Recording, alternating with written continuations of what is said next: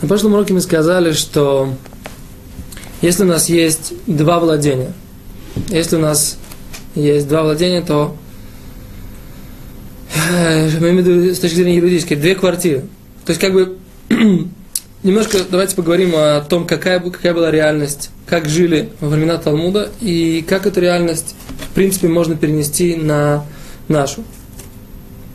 Во времена Талмуда было, не было многоэтажных зданий, но было понятие дом, было понятие хацер, двор. Хацер объединялся в Мавой, тупик. И дальше там был так, это улица Иршута Рабим э, и так далее.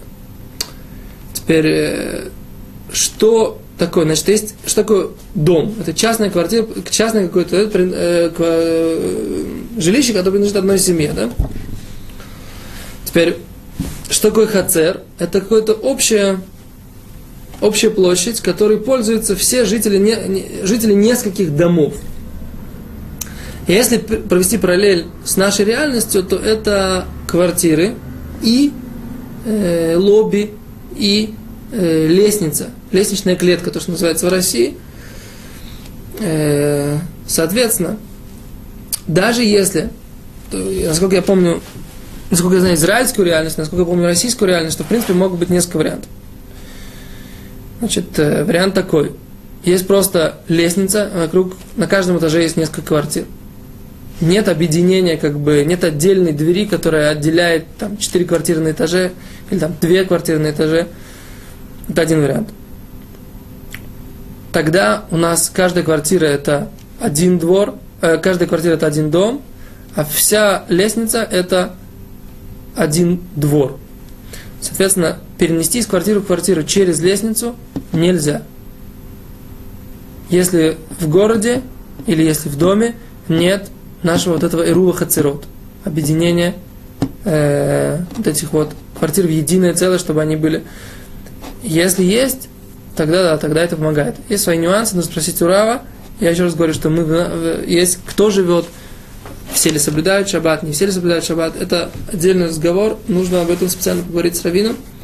Но еще раз, даже если вы живете в такой ситуации, теперь ситуация, когда у вас есть отдельная дверь, которая отделяет, то же самое, в принципе, у вас получается тогда просто маленький дворик из четырех или там двух квартир, опять же, вам нужно все равно сделать так, чтобы, ну, это гораздо проще, не нужно договариваться со всеми э, жильцами всего подъезда, достаточно спросить просто у своего соседа, хочет ли ты сделать со мной объединить владение, и там положить какую-то общую еду, и тогда мы между собой э, из дома э, в дом можем, сможем переносить.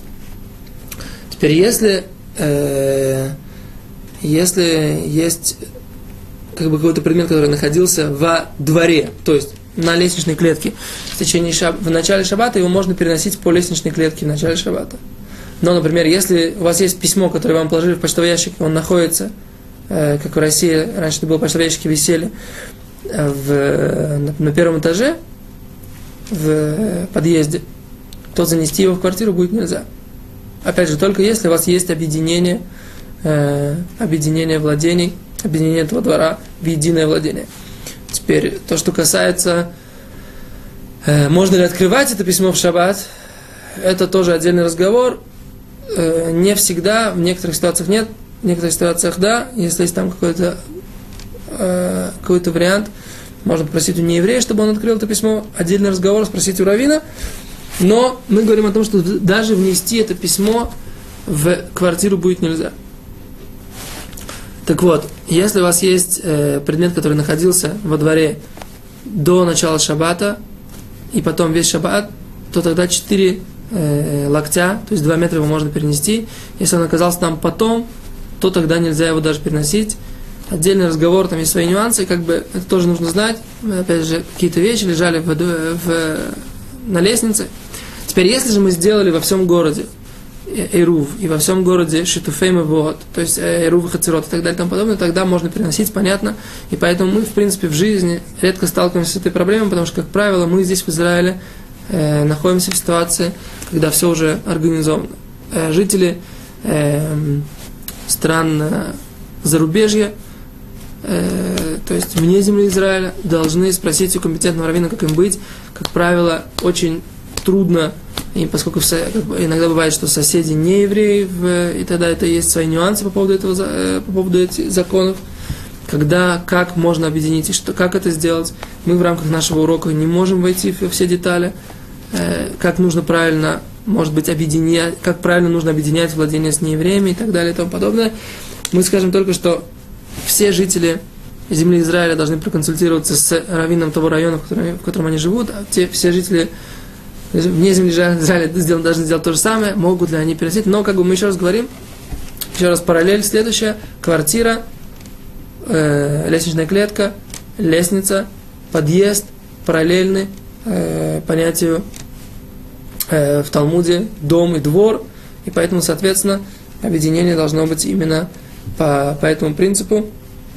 Э, нужно еще заметить, что если вы сдали какое-то владение, у вас есть, например, две квартиры в этом, э, в этом подъезде, и вы сдали это кому-то, то если человек у вас снял квартиру полностью, и вы не имеете права туда войти, то есть у вас нет ни ключей, нет ни ваших предметов там, которые вы оставили и специально там храните, то тогда это считается как два владения, и поэтому вы тогда должны делать ирув хацерот, то есть объединение владений, несмотря на то, объединение дворов, несмотря на то, что юридически и с точки зрения хошин мишпот, с точки зрения э, еврейского права, с точки зрения международного права, квартира принадлежит вам, но поскольку, поскольку вы ее сдали, человек ей пользуется, то на то время, пока он ей пользуется, он считается э, хозяином этой квартиры, и поэтому вы являетесь двумя разными владениями, поэтому должны объединять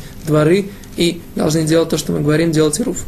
Это то, что касается параллели между Талмудом и как себя вести с арендаторами ваших квартир. Спасибо, до свидания.